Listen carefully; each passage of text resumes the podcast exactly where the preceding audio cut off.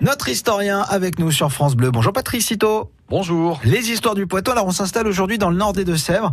C'est la commune de Massay qui est devenue Valenvigne en 2017. C'est le berceau en fait d'une création originale. L'histoire que je vais vous raconter aujourd'hui a en effet débuté sur cette partie du pays Toircet.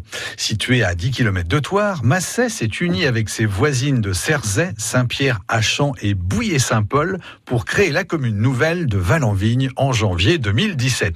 95 ans auparavant, la commune a tourné une toute autre page de son histoire. Et que s'est-il passé à cette époque? Nous sommes en juillet 1922. Comme la tradition le veut, un banquet est alors organisé à Chaque année, cet événement festif réunit les voyageurs de commerce des environs.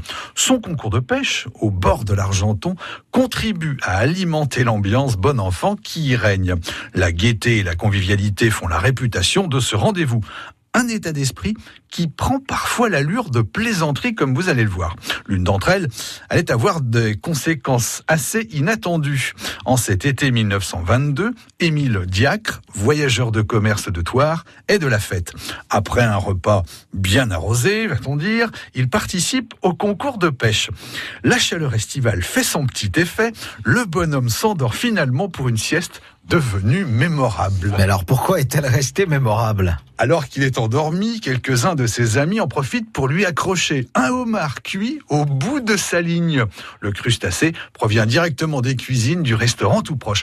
Quand Émile Diacre se réveille, il est bien entendu surpris de cette prise inédite. La blague fait le tour du banquet et ne tarde pas à être connue dans toute la région. Mais Émile Diacre n'en reste pas là. Ce négociant en vin et spiritueux, surfant sur le succès régional de la plaisanterie de ses amis, crée un apéritif et le nomme du homard.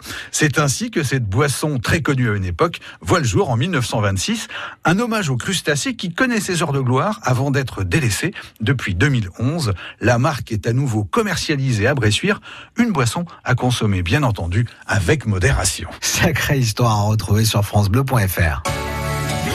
France Bleu Poitou.